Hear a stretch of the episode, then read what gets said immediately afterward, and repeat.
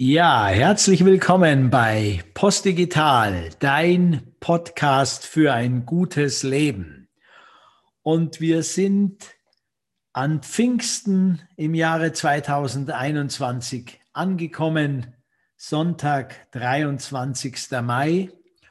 Und dieser Podcast geht über das Thema Stille. Was hat Stille und der Heilige Geist miteinander zu tun?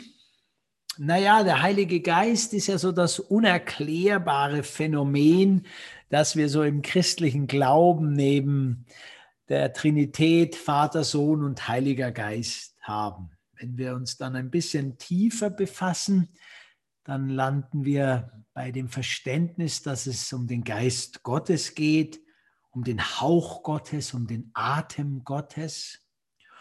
Und wenn wir im Tanach, also in der hebräischen Bibel, etwas nachlesen, dann verstehen wir, dass unter Heiligen Geist auch ein geistiger Zustand, also mein, dein geistiger Zustand verstanden werden kann und dass es letztendlich auch um eine Einstellung, ja um deine und meine Haltung im und zum Leben geht. Und in diesem Zusammenhang ist Stille sehr gut zu verbinden mit einem Pfingstsonntag. In dieser Zeit ist Stille als Haltung sicherlich nicht von geringem Wert. Ja, und so habe ich mich am letzten Wochenende rund um Christi Himmelfahrt und Vatertag und verlängert drei Tage selbst in die Stille begeben und daraus ist auch dieser Podcast im Kern entstanden. Und ich orientiere mich an dem Buch von Thich Nhat Stille, die aus dem Herzen kommt, innere Ruhe finden in einer lauten Welt. Und dort hat er auf den Seiten 13 bis 15 einen interessanten Textabschnitt, den ich so als roten Faden für unseren Podcast heute nehme. Thich Nhat äh, beschreibt, äh, schreibt dort über Avalokiteshvara, einen Bodhisattva im Buddhismus, also einen Erleuchteten, einen, der den Menschen hilft, ihr Leiden zu überwinden, könnte man sagen. Und Avalokiteshvara wird sehr verehrt, ihm werden verschiedenste Fähigkeiten zugeschrieben. Aber er wird auch als der übersetzt, der die Laute der Welt wahrnimmt. Und zwar sind das fünf verschiedene Arten und die möchte ich mit euch so ein bisschen interpretieren in diesem Podcast. Der erste dieser Laute ist der sogenannte wunderbare Klang. Das ist also der Klang der Wunder dieses Lebens das Vogelgezwitscher, das ich gerade im Hintergrund hören darf, die Geräusche des Regens, des Windes, der Bach, der Fluss, die Tiere, das Summen der Bienen, all das, was du hören kannst, wenn du etwas in die Natur rausgehst und diesen wunderbaren Klang durch eigene Stille etwas bewusst wahrnehmen kannst. Der zweite Laut ist der Klang dessen, der die Welt betrachtet. Wir würden also heute sagen, der modernen Wissenschaft, es ist der Beobachter und der Wahrnehmende. Also du und ich. Was nehmen du und ich wahr? Von dieser Welt, wenn wir still werden. Und erkenntnistheoretisch noch mal eine Stufe tiefer gefragt, wäre der Lärm dieser Welt ohne dich, der ihn hört, überhaupt da? Wäre das Rauschen des Bachs, das Zwitschern der Vögel, das Summen der Bienen, ohne mich, ohne dich, ohne den Wahrnehmen über, Wahrnehmenden überhaupt da? Wie entsteht also die Welt? Wie entsteht deine Welt, und meine Welt.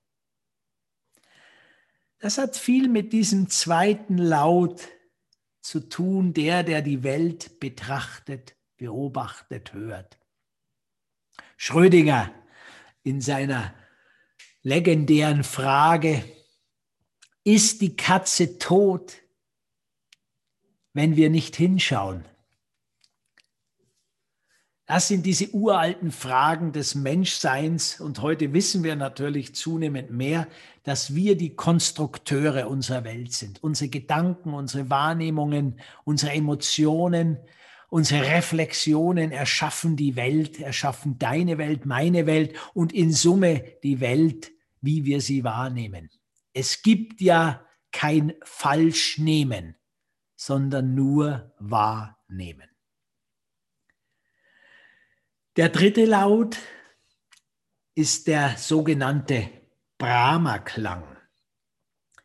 Gemeint ist also der transzendente Laut Om, also dieser mächtige, tiefe Laut, der im spirituellen Denken Indiens eine lange Tradition hat und der nach der Überlieferung auch die Welt entstehen ließ. Also dieses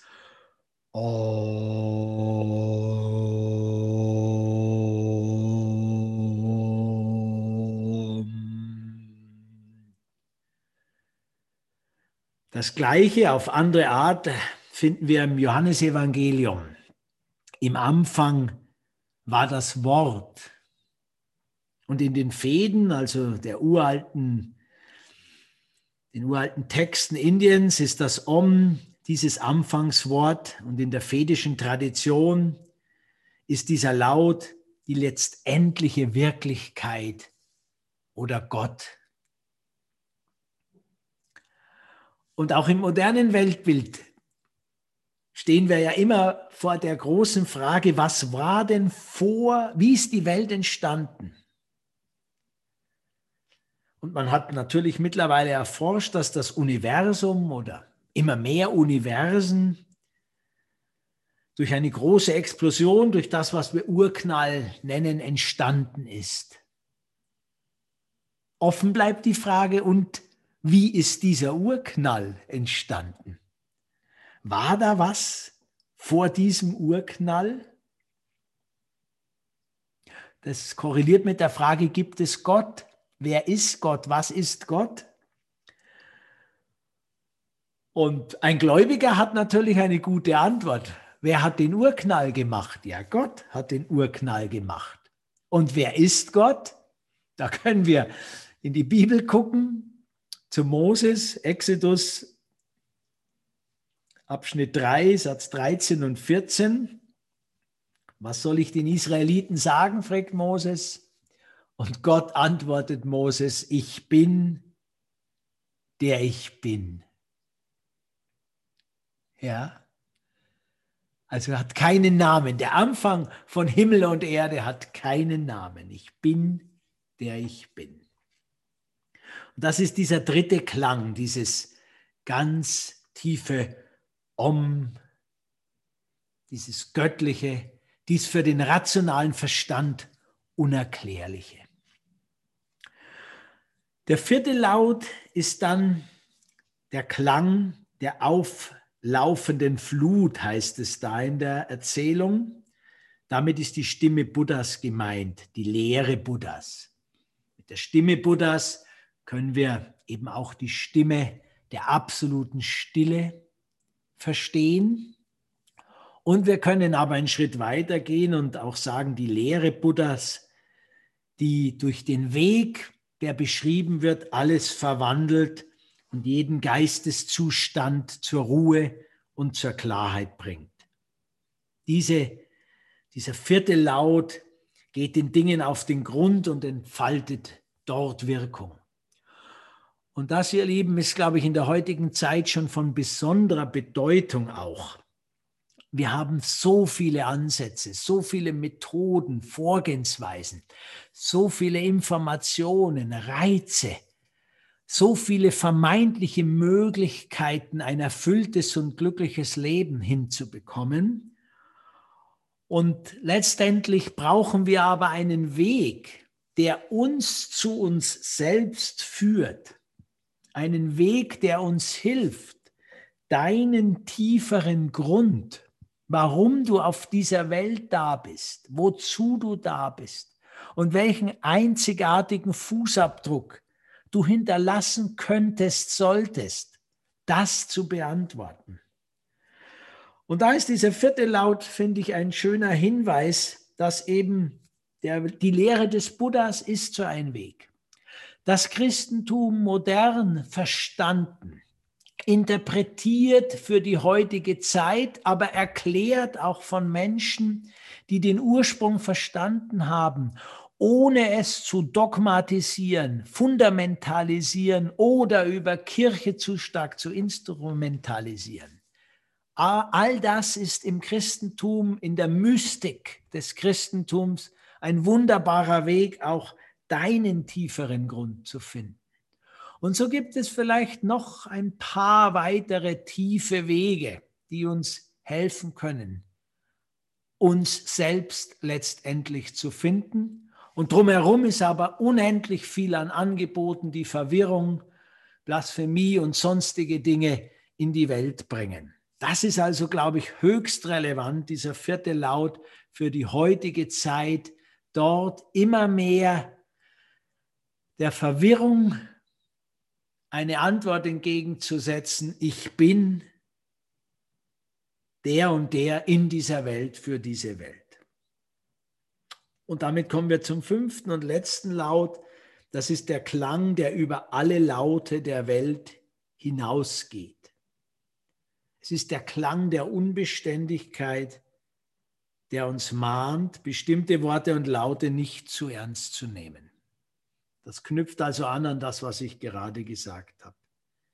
Und es geht aber weiter im Sinne von, dass wir überhaupt dem Wort, dem Lärm, dem Geräusch, der aufgewühlten, der unruhigen Gesellschaft mit ihren unendlichen Reizen, mit ihrem unendlichen dauernden Informationsbedürfnis, mit Nachrichten im Sekundentakt, dass wir all das in einer gewissen Gelassenheit an uns vorbeiziehen lassen und trotzdem nicht uns komplett abschotten.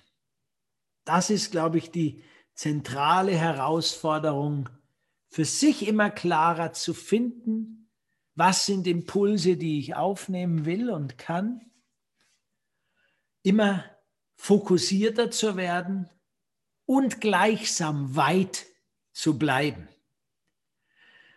Denn die Fokussierung und das nur Zurückziehen wird einer komplexen Welt, wie wir sie heute haben, nicht gerecht.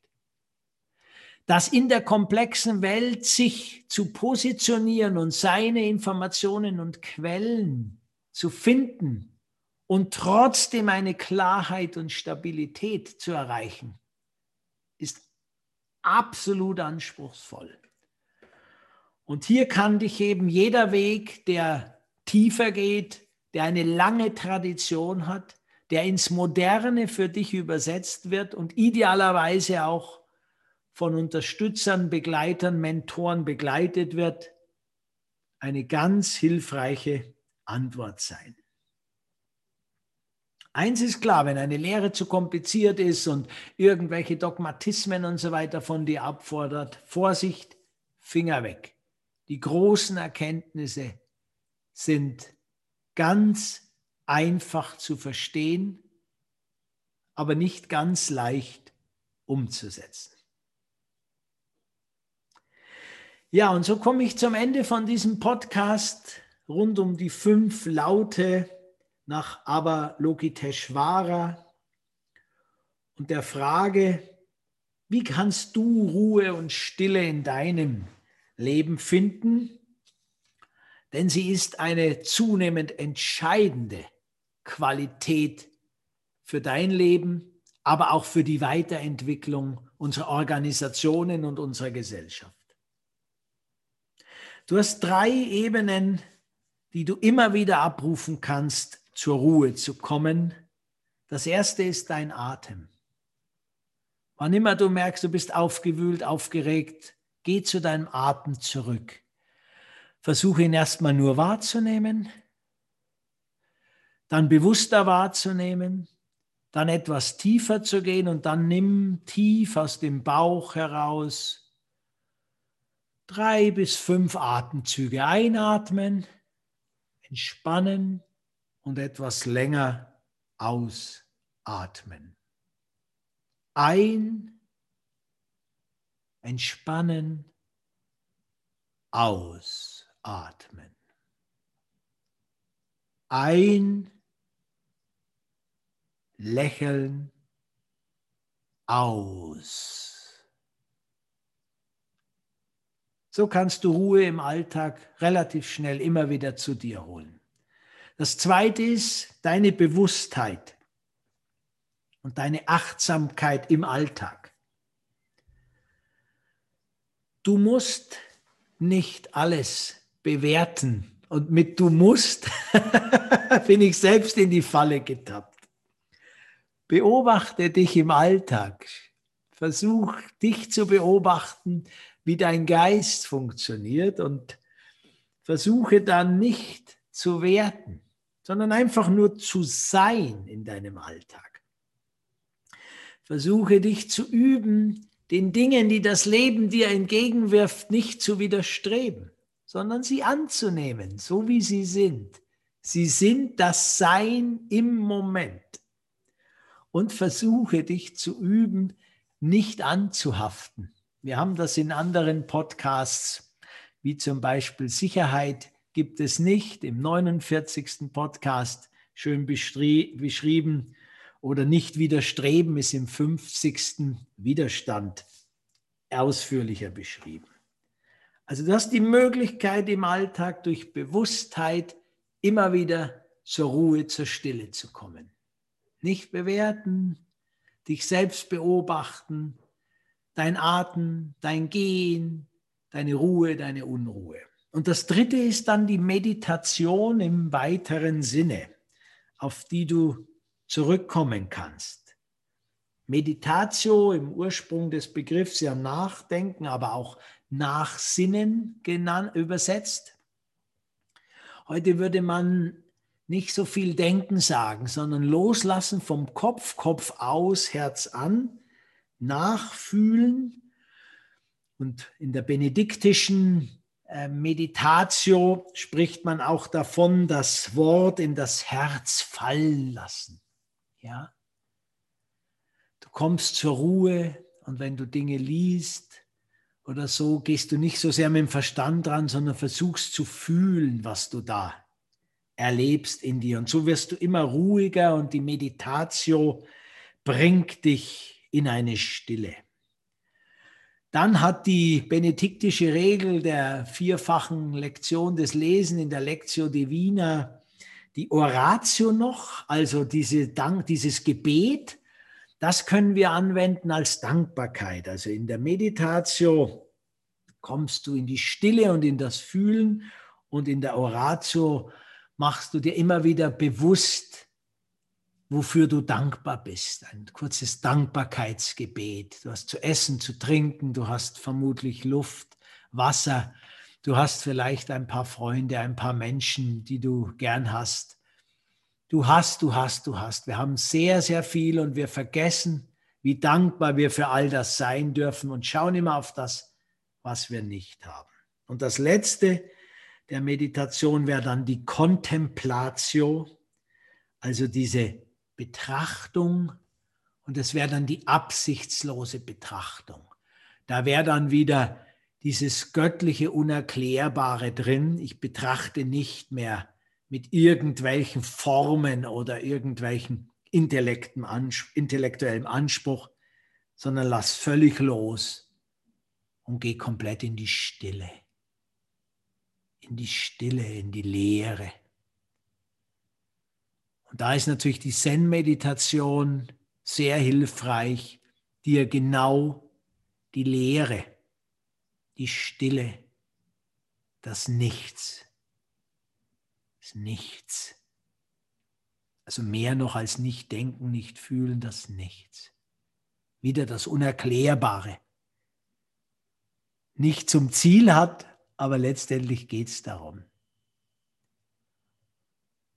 Und aus diesem Nichts entsteht dann das Mitgefühl, das Sein, das Verbundensein mit allem.